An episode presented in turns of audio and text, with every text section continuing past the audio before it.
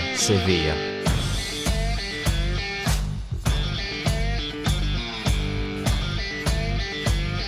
Hello, everyone. We're back again today with the fourth episode of We Are Sevilla, Sevilla FC's official podcast in English. I'm Daniel McGuinness speaking to you from a very warm Seville today, and I'm joined as usual by Phil and Chris. How are you guys doing? So, hello everyone, it's Phil Thomas here, and well, I'm very, very jealous of the weather that Daniel is enjoying in Sevilla right now because, safe to say, it is not the same here in Liverpool, but things are going well. How about you, Chris? Doing well. We've got some nice steamy weather, kind of like Sevilla uh, today here in Washington D.C. So, uh, yeah, it's it's beautiful and uh, hot, and it reminds me of Spain a lot.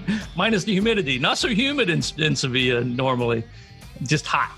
So, uh, yeah, I'm Chris from uh, Monchi's Men. You guys know me by now, and uh, thanks for listening. As always, we got a special episode today.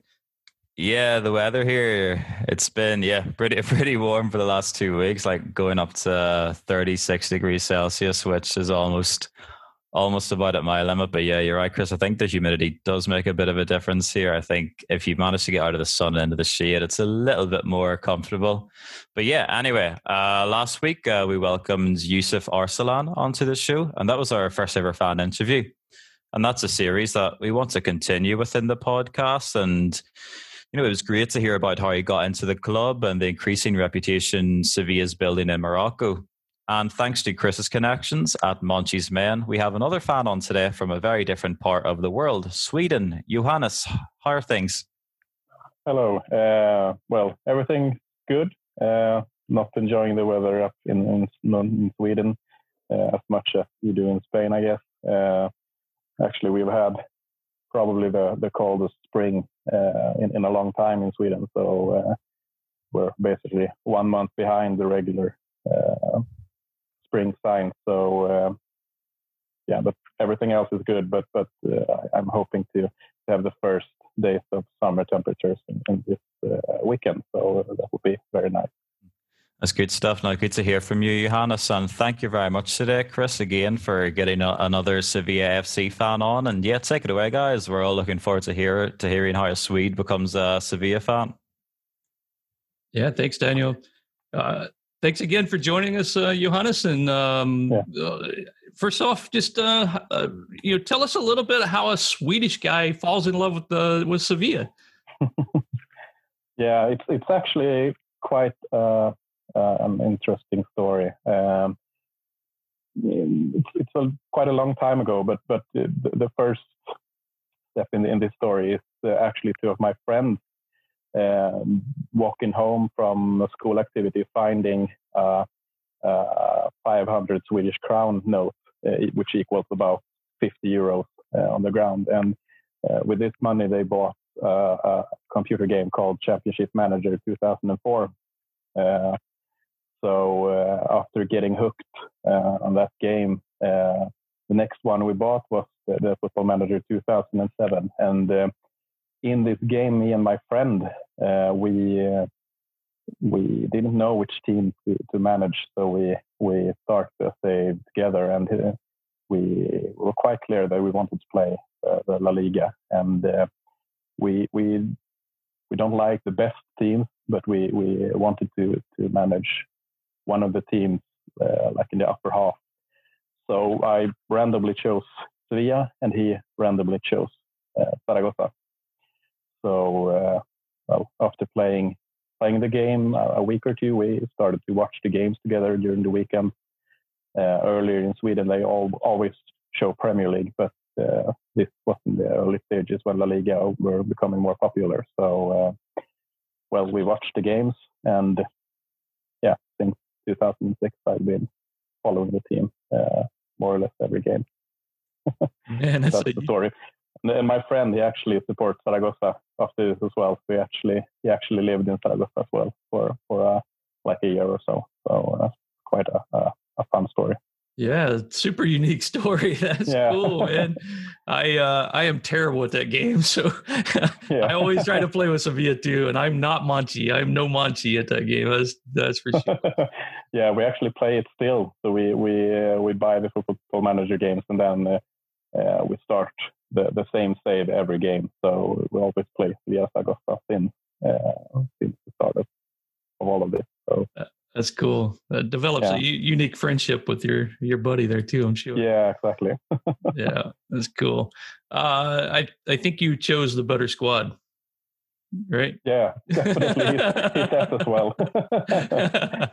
he loves Saragossa, but, but he hates watching them play. He says because there's always something uh, something going wrong with them getting relegated or or being on the verge to to uh, to qualify for Liga, but always fails on the on the finish line. So uh, yeah, but but he's he's in love with Saragossa, and, and uh, I, I, think he's been there a few times. So so uh, it's it's a really nice thing connecting us still, even though we, we don't live in the same city and so uh, anymore. But but we still got that thing as a connection.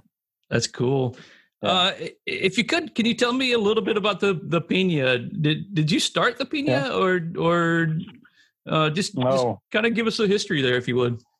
Yeah, uh, I didn't start it, but the the Pena was founded. The Scandinavian Pena was started in like 2000 and I don't remember if it was late 2008 or late 2009. Uh, it was founded by by uh, two guys from Sweden, and then we also have uh, uh a guy called Paco. His name is uh, Francisco. He lived in Seville for for a long time. he has sons who lives in Sweden, he, and he he actually lived in Sweden for like 15, 20 years, and now he lives in in north of Spain. So uh, he together with the two other guys from Sweden, they started the Pena uh, in in like 2008 or, or nine or or so. Uh, one of them is still in the, the board of the, the of the Pena. So I think I I joined quite early, I think, and then I got more involved in like 2014, 15 maybe, uh, something like that. Um, and, and the starting point was actually when when we decided to try to arrange trips to Seville for Scandinavian people because they they have no clue on how to get tickets and the tickets are released like 10 days before the game and uh, there are no possibilities to, to go from Sweden to Spain with uh, like 10 days notice more or less so uh, that's why we started the the, the, the the trips together down to, to Seville. So I think we were like 24 Swedes at the first trip, uh, 2015 against uh, uh, Real Madrid. So um, we we got a, quite a lot of new members after that trip. So we've kept doing these trips each season, one or two trips every season, and both away games and then home games and, and so on. So uh, we've arranged very, very much, we a lot of trips, uh, more or less. So uh, I think it's quite appreciated, and, and, we have very good times at the trip uh, also. So it's a very, uh, very nice time to get away from from Sweden as well. So I, I personally love to, to go into Seville in like January, February, March, April, and so on. Uh, so I've, I've been on, on quite a few trips the last the last years before uh, the, the COVID struck the world. That's cool, man. That's that's uh it's got to be a fun time. I mean, that many people yeah. going on a trip together is always fun. I'm yeah. sure there's some uh, crazy stories you can share later with us on that one. Yeah, but, um, definitely. how many how many total members do you think you guys have in the in the Pena? Well, we haven't updated really uh, lately, but we have like a system where the members they don't pay any kind of fee being a member. Uh, instead, they pay like a service fee when we help them with the, the tickets, and this keeps the, the, the Pena and all the costs surrounding it uh, going. But but I think last time I checked, I think we were like 60, 65 members, and uh, then I know about maybe approximately at least 25 more uh, was not registered in the, in the in our system. Maybe 80, 80, 85, and then of course there are there are people that we don't know that who supports Seville as well. So, uh, but I would guess around 80, 85. That's cool. Mostly in Sweden. Uh, how would a Swedish person find the the Peña to sign up or to join? Is, do you get, do you have a website or? Um, we we have a website, but but it's not through through our website. It's it's just we, we just have some short info at that uh, page. But uh, in in Sweden we have like a, a big website where where all the teams in in the big leagues uh, around the world have their own like site where you publish uh, articles and you have a forum where everyone can can chat, just like Monchi's Men, but, but you have one section for Seville, one for Barcelona, Man United, Fiorentina, whatever, and and that way we we connect with a lot of members uh, that way, and we we almost all of the members that I have regular contact with and been on trips together, uh, they are from from this site. So okay. m- more or less everything from from that place. Okay. You guys do have a Facebook page too, I believe, right? Yeah, we have a Facebook page and, and an Instagram as well. We're not that active right now during uh, Corona, but uh, when when we're out traveling and, and, and such, that they're a bit more active than, than, than usually. Gotcha. Well, let's talk a little bit about the reputation of Sevilla in Sweden. Uh, how do you how does people view Sevilla in Sweden and do you think it's um is it on the rise or do you think it's about the same? Well, it's it's been on the rise for sure, but but I think I think most Sevilla fans in Sweden uh, really enjoy that we we we're not like Barcelona or or Real Madrid that just gets fans whenever things are going well. Uh, after the, the, the UEFA Cup wins in in uh, like 15 years ago, uh, there were a lot of new supporters coming, and, and then during the years like 2009, 10, 11, which were quite quite tough for for Sevilla fans, um, then a lot of them just dropped off. Uh, and we also see a lot of a lot of uh, supporters joining our Peña when uh, when like players from their own home country joins the club. Uh, we had a lot of people showing interest for, for Seville just because we had like Spahić from Bosnia. We have a lot of a lot of people with with their background from from Bosnia, Serbia, and so on in Sweden. So a lot of people like Seville just because we had some Bosnian players, for example. And then when they left, they also left.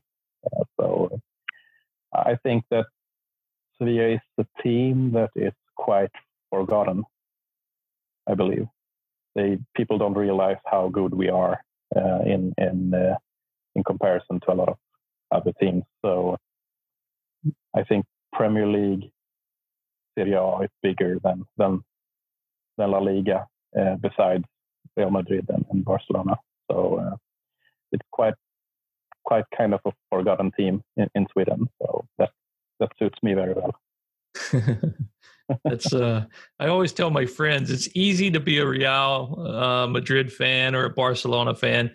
It's not always easy to be a Sevilla fan. It's always fun, yeah. but it's not always easy to be a Sevilla fan. Yeah, right? but I see it this way. Um, you know, we almost we have we're not that that luckily granted like Real Madrid and Barcelona, but they get disappointed each year when they don't win anything. And for us, it's like, ah, okay. Yeah. So, so, compare the, the feeling against being used to to uh, not win that much of, of, titles and so on, and then just going and, and winning the Europa League three times in a row for example. Your highs are definitely higher, right? yeah, that's, that's exactly. true. You definitely have better highs. That's true. Yeah. Um, yeah, man. So, uh, you know, I know you've been to some games. Do you remember which uh, match was your first match that you attended? Yeah, it, it, it actually was the, the, Real Madrid game that we arranged the, the, first trip to, to Seville. That was my my first game, uh, actually. So I've been planning on going for for several years, but but um, I I didn't want to go by myself, so I had to find some travel companions. So so my friend uh, Joel, who, who uh, I played the football manager with, he he joined me for, for the first game. So uh, that was the first one, and then since then I've been on games at least one or two trips every season. Awesome. Do you have a favorite that kind of sticks out in your mind? You, one, you know, a memorable match that you attended? Yeah, the, the most memorable one was when I were in in Basel, Switzerland, for the Europa League final. Uh, it was quite a hectic uh, uh, game. It was it was a great game, but also a horrible game for me. I, in some way, I, I lost my ticket on the way to the stadium. They had like a uh, like a, a, first security check, uh, which I passed with ticket, and then when I arrived at the second one, the the, the, the ticket check, then I I couldn't find it in any way.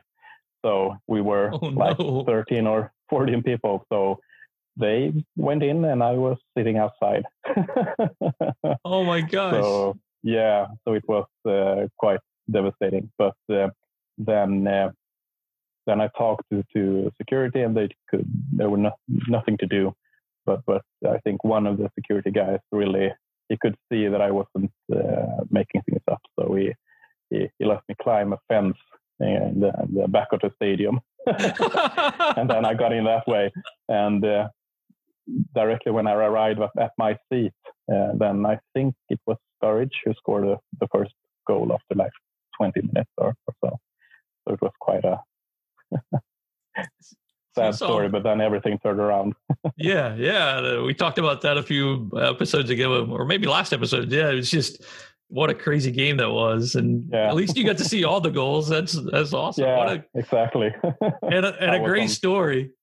Yeah, yeah, it was. I was quite devastated when I, I couldn't find my ticket. I had a specific pocket where I put the, the, the ticket just to make sure that I wouldn't lose it. But well, well, few beers in, everything's possible. We've all been there, I'm sure. yeah, that's awesome, man. Uh, can you talk a little bit? Do you have a favorite, you know, player of all time? Um, I'm not sure if I have a favorite player, but but I the reason why I really got stuck with with yeah was uh, when uh, when I watched the the first games with our uh, right hand side with uh, Dani Alves and and uh. That was really my uh, my go to moment in the the early stages of my my uh, when I discovered Sevilla. So I think the the the link between Dani Alves and, Navas was the, the, the main thing for me. And then uh, I think the reason maybe why I I've gotten so involved with with everything I think is is after the the first trips to to uh, Sevilla.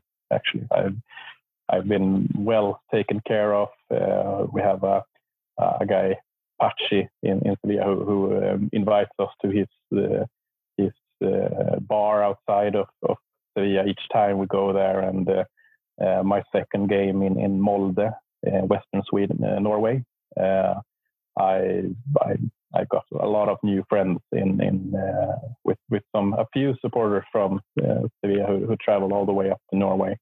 I think we were like 15 people in the in the stands watching the game. So it was was also quite a, a, a great moment. Uh, also seeing all the, the Spanish guys freezing their asses off on the stadium. I think it's like it's, it's normal. I remember that game, and I definitely remember hearing the the fans in the stands, you know, chanting. Yeah. So you could, yeah, you might have been 15 people, but it sounded like a lot more. I remember that. Yeah. wow. Do, do you speak Spanish? Uh, after a few beers. Not otherwise. My Spanish gets better after a few beers as well, or at least I think yeah. it does. It doesn't, but yeah. I think it does. So yeah, my my Spanish is terrible. Anyway, yeah. um, how do you think the season went this year for Lopetegui and the guys? Uh, well, I, I think I think it's a good season all, all in all, but but I think we seeing how close we were to, to compete for the the title. Uh, I, I, think I'm a bit disappointed in, in, in that sense, but but still, uh, it's one of the best seasons we've ever done in in La Liga. So uh, I think we have to be be happy uh, in total. But but it's a kind of sad way to end end the season with the Villarreal game and also the, the late equalizer from Real Madrid, and then we had the Athletic game where we we were robbed uh, for penalty. So it's really a sad ending, uh, which uh, contributes to my disappointment. But but still, it's a, it's a great season all in all. Uh, but but it could have been so much better. Like if we would add seven, eight points to our total now, then we could have been champions. So thinking that way, it's, a bit of a disappointment. But but in total, it's, it's a great season. Yeah, we definitely had a you know a lot of moments it was so close in many you know ways so close in the in the super cup against uh bayern at the very beginning of the season and then so close to the championship so close yeah. to the final of copa del rey so you know a lot of and then it's so close to coming back against borussia dortmund i mean it was so many like close moments for us this year i i agree with you it's a yeah. season of disappointment but overall the season was very positive yeah, but but looking at other seasons, we've had other seasons where we've had uh, like the, like the, the luck on our side instead. Uh, so I think it's, nothing to to worry that much about. But but it it would be it would have been amazing to to get uh, a league title. But, but I think we, we should be happy in total. Yeah, so we'll strive for that uh, in the future. How do you think next season's going to go? Do you have any predictions? not yet. I need to. I think we need to know what how the the, the squad is going to look. Um, I think that we should do some changes in the the squad, uh, and uh, some people some players will leave, uh, which is, is, confirmed, and uh, some some of the other players will probably leave as well. So uh, it, it depends what uh, what budget we have on, on signings and uh, what what kind of players that we we we sign this summer. Uh, so it's it's difficult to say this this early, and it, it also, of course, depends on on our competitors. Like Barcelona needs to sign, but they don't have the cash. it seems like. And Real Madrid, you never know what, which players they sign. So it's it's difficult to say, but but I think with a good good transfer window this summer, we we we, we should fight for the uh, third spot. I think I, I can't see any other team competing with us for the fourth place at the moment. Yeah, that's a unless good point. We, unless we do a devastating season. Yeah, there was such a gap between us and fourth place this year. It's a big gap for yeah. the the teams below us to climb. So yeah, yeah I think you've got a great uh, outlook on on the off season. It all depends on what happens, right, and how uh, what what magic Monchi has this uh, this summer. Um, yeah. yeah. So uh, Daniel Phil, do you guys have any questions for Johannes before uh, we go into the next segment? I was just I loved uh, hear that story, especially how it started. I love you know, back in the day, I love football manager myself, and I remember like getting like affinities with teams in like France and Italy that otherwise you'd have never heard of. And I remember actually, whenever it had been confirmed that I'd be starting to work at Sevilla two, two, three years ago, I didn't know a lot about the squad. So what I did to educate myself was starting a save on Football Manager 2018, and I think I got like a good five, six seasons into that one. And by the time I arrived in Sevilla, I knew everyone, knew knew everyone so well. But no, that was great to hear and like good, great. Uh, you know, thanks for the work you're doing at the Peña out there for all the trips and everything. That's just great to hear Sevilla becoming, you know, slowly but surely more known around the world. Like more Champions League performances, more big trophies. That'll only help. Yeah, definitely. I think um, we get a, a, lot more attention in, in especially Northern Europe uh, lately. Uh, just hope that the the new supporters doesn't just like the club uh, when everything goes our way. Because I'm, I'm allergic to, to the fans that just leaves after a, a horrible season, our Peña grows uh, in, in, the future, and I hope that uh, that it will be uh, continuing to grow each year in the future. We actually a lot of members stay in the Peña even after being go, going to a game, for example, without supporting Seville. So sometimes they're on a business trip or, or so in, in, the city, and then they take their time to go to a game, for example. And, and we have a few of uh, of these guys still being supporters after after being there the first time. Certainly, yeah. I think you know, a Sevilla fan and I think if you do want to be that kind of fan who just supports the winning teams, I guess in La Liga you do have some very easy options. So if you do make that decision to go for Sevilla, I guess you have to be prepared for some harder times. But under Lopetegui, the club hasn't been too used to those harder times. So let's see yeah. what happens.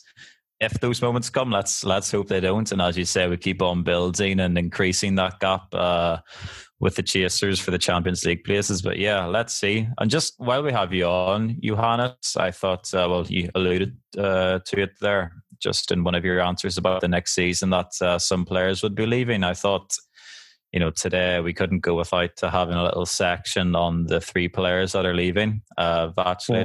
Vasquez, who had their farewell press conferences, and then uh, Sergio yeah. Escudero, who will have one in the coming days. And you know, great careers they had at the club. What do you guys, how would you guys, let's start with Vaclik. Let's just do them in order. What do you guys think about uh, his time at the club?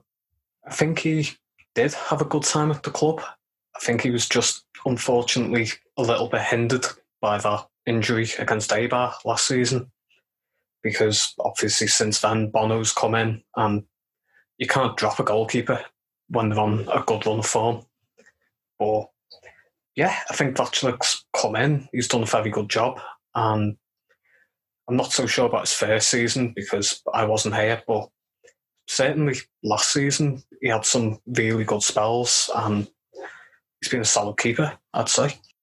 Not a doubt. I mean, 94 games for the club. You won a Europa. Um, you know, and Phil was right. I mean, he's kind of a it's kind of a before and after, right? I mean, he was awesome before that injury against Eibar, and uh, since then he, you know, he he did have a little rough patch.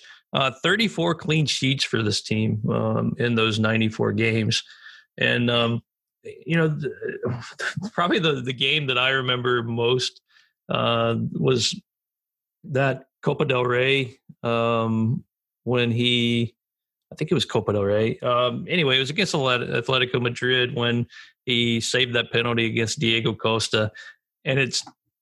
I mean, it was an awesome. We end up, uh, I think, tying on, on, that game or something. But anyway, anytime Diego Costa's sad is a good day for me. So um, that was probably my moment that I remember uh, from from uh, time. Yeah, no, because as Phil was saying, like as you know, maybe the first season Phil didn't see too much of, and I think that's for me. I do have a lot of affinity with Vaclik. I remember his first season whenever he was brought in actually by Caparrós, one of the very few signings in I was going to say recent Sevilla history, but long Sevilla history that uh, Monchi hasn't made. And yeah, he was really excellent. In November, he won the Goalkeeper of the Month award, and he had a just unbelievable performance. I think it was in September 2018 whenever we beat Real Madrid 3 0. And I think there's one save that could be one of the biggest, at least of his time in Sevilla, where Gareth Bale, at the peak of his powers, was running down one on one, and Vaclik just put a big, strong hands and just kind of swatted the ball away. And I think from that moment on, the the fans absolutely loved him. How would you uh, rate him, Johannes? Um, in in the early stages, I, I, haven't heard of him actually when he he arrived, so I, I didn't know what to expect. Uh, usually, I, I have heard more about more or less every player we've signed before, so but, but I I didn't have any knowledge about uh, about him before, but but I think he's he's been doing a great job for, for all of the, the, the time he's been in the club. But he, he, like you said, he was a bit maybe a bit unlucky that uh, Bono uh, was was doing so great once he got the chance uh, when when Vaclik was uh, was injured. So it's it's a bit strange. It feels like whenever a goalkeeper in in the is, is injured, the the the second the, the reserve keeper he, he always delivers. It's, it's the same with uh, uh, for example. Um, we had uh, Beto as well, who who did some great games when when Palop was away.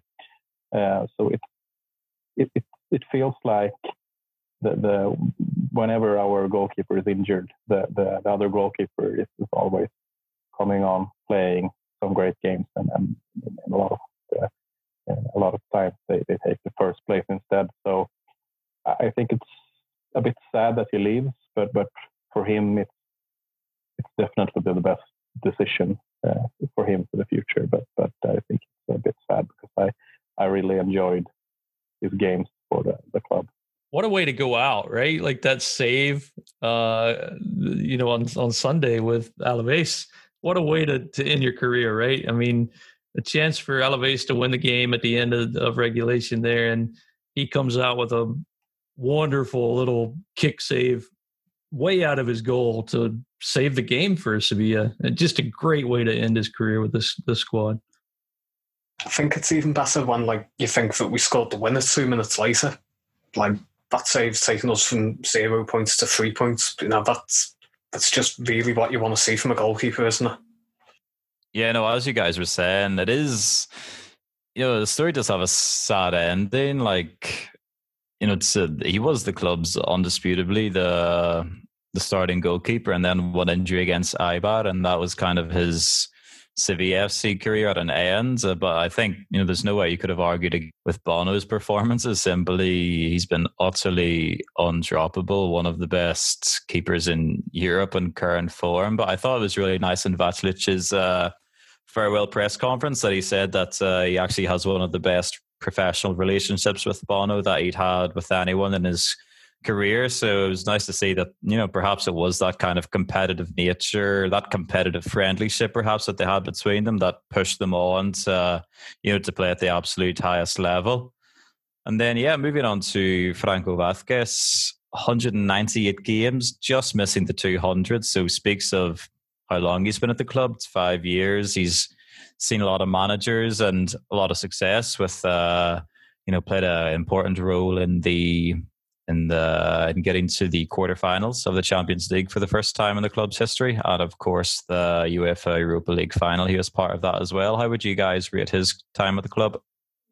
I think again, I'm probably not the best qualified person to talk about him because if he's been here five seasons and he's not featured too much in the last two seasons, like quite a lot of substitute appearances. So unfortunately, I didn't get to see a lot of him, but he's certainly a very handy player to have. You know, he's just so skillful, and maybe there were other players who were similar to Vazquez, and you can think of them, but it's also just quite strange how good he was in the air. Scored quite a lot of headers, and he just seemed a very good outlet to have. So I'd say he has had a good time at the club. Yeah, he was unbelievable. I think he was a little bit unfortunate too with you know all the manager changes because he was brought in when uh, Sampaoli was here, and he fit a very specific role for that team and had his best season with Sevilla that year. Came out of the bat just you know crazy. He um he scored against uh, Real Madrid in the Super Cup that year, and um and they followed that up immediately with an assist and a and a goal in the La Liga debut. Um, you know, just scored a lot. You know, I think Monchi kind of said it best in the farewell interview where he said, you know, he called him an artist. you don't hear that much with with football players, but he, the way he played and, and the way he got his nickname, I mean, Mudo, it all came out of just the his quality on the ball. You know, the, the things that just stick out for me with him is just all the nutmegs that he had in his career. Uh, you look at his highlight videos, and it's just nothing but nutmegs and just him toying with defenders. And I'm sure the La Liga guys are assuming he leaves La Liga uh, in his next destination. I'm sure they're glad to see him gone because there's a lot of highlight reels where they're looking a little foolish with all the nutmegs. So, you know, he had some great goals too. Um, just uh, and it's so rare. Phil brought it up. It's so rare that we get to spend as a Sevilla fan five seasons with a with a player. You know, with Monchi buying and selling so frequently, it's very very rare that we get you know to develop a relationship and and have such a long history with a player. So, you know, I wish him the best in his his next endeavor. And man, what a just a classy guy. He just seemed like he was you know a good guy in the locker room, and I think that's kind of showed in his goodbye uh, farewell the other day. Yeah, for me, for me, I also remember the nutmegs uh, as well. I think that was the the I talked to to a friend who who uh, watches the the Serie A very very much. So so he said that that uh, Mudo is really a, a like a, a, a real artist on the on the pitch. Uh, he he isn't that fast. He isn't that strong. Uh, he he doesn't score uh, hundreds of goals, but but he, he's a very good player to have uh, overall, and and uh, he has like the the an eye for the the game. So he is often one step ahead of the comp- the, the the the competitors as in, in this situation. I mean, probably that's why he does all the nutmeg all the time as well. So I think it, it's a good receipt to have to, to stay in Seville for, for five years. Uh, either you, you do it very good and then you're sold, or you do it really bad and then you're also sold. So uh, it's, it's done overall a good job, but but it's it's a bit sad to see it go, even though it's it's time. Yeah, I think maybe more so than yeah individual performances. It will be those kind of the nutmegs that nonchalance that he had on the pitch that'll really stand out in the memory. I remember him the season i was working at sevilla fc as an intern it was under pablo machin and i think in that season until at least november and december he was part of a really interesting midfield. It was uh, Banega at defensive midfielder, and then just in front of him was Vázquez and Pablo Sarabia. And Sarabia, a little bit more of a winger. Vázquez, perhaps more in the attacking midfielder role, and certainly Banega was, you know, more than qualified as a kind of playmaker from that defensive midfielder role, but maybe not the traditional, maybe not a defensive midfielder in the role of Fernando, for example. But I love that midfield, the way the three of them work together. And there were some incredible performances from Vázquez. So I think from that season, I have really good memories of him. I think, as Phil says, the last two seasons under Lopetegui, competition has been at a high and he hasn't always had his place, but you know, five seasons at the club and that excellent first season under Sampaoli whenever the team were, you know, I think around the new year still within, you know, a fight for the title, kind of a slower end to the season, unfortunately, but they still ended on 72 points, which is the third highest in the club's history. So, yeah, absolute, you know, there's no other way to qualify his career as, as a success. And I think the way, you know, his nickname, Mudo, kind of yesterday, uh, the presidents and Monchi were just speaking about modismo. It's almost a kind of culture that that uh, Vázquez has kind of brought into the club. But yeah, no, absolutely wonderful player, and best of luck to him uh, wherever he goes. And just to finish off then with the the third farewell, you know, a sad one, a club captain. It's always a sad day whenever a club captain leaves. Uh, Sergio Escudero 176 appearances, a lot of appearances as well, just like Vázquez, and a lot of big moments, two Europa League wins. How do you guys qualify his time at the club? Say again, another really quality signing. Of course, he played in that Europa League final in Basel, which of course was a massive performance for the club. Again, maybe the last two years he's not featured too much because we had Reguilón last season, we've had Acuna this season. But I remember early on in the Europa League last season, he was a mainstay in the team. I think he played in every match before the final phase in Germany. So he's certainly a very handy player to have. And to be a club captain as well, he's got to be really important in the dressing room. So I think he will be a big loss for the club. Yeah, just a, another guy with a long career at Sevilla. We got two guys here that you know six six seasons, uh, seven goals, thirteen assists from from Escudero, playing out of the left back position. Just kind of shows you how that position has you know changed over the years, and um, came in from Getafe right in 2015, and um, you know scored some great goals for this team. Um, he had that 24th second goal against Atletico in the Copa del Rey. Uh, just kind of opened up the scoring. That's when we knocked him out. Uh, and then um, he scored a stunner. I'm not even going to try to say the name of that team, Bakeshar, I think, so you say it, something like that. Uh, and then he got his final goal this year against Celta. So, you know, another guy going out on on top of the goal. So, uh, you know, and he always it's a shame that he had so many injuries over his career too because it seemed like he would get going and just getting you know really into the season and then something would set him back you know and that's a shame. It's always a shame when that happens. So anyway great club captain another great guy in the locker room and um, wish him well as, as always right? It's it's amazing you know he hasn't had his goodbye yet but you saw Mudo and you saw um Vaclik, um both on the podium and you see this all the time. Players leaving Sevilla crying their eyeballs out when they're leaving and saying that they're coming back as fans and they'll always have you know Sevilla in their hearts. So it just kind of goes to that um, how we are as a as a family. Uh, Yusuf said it last week. We're a family. It seems like uh, this team, and uh, that's always great to see, and it just makes me love the squad even more.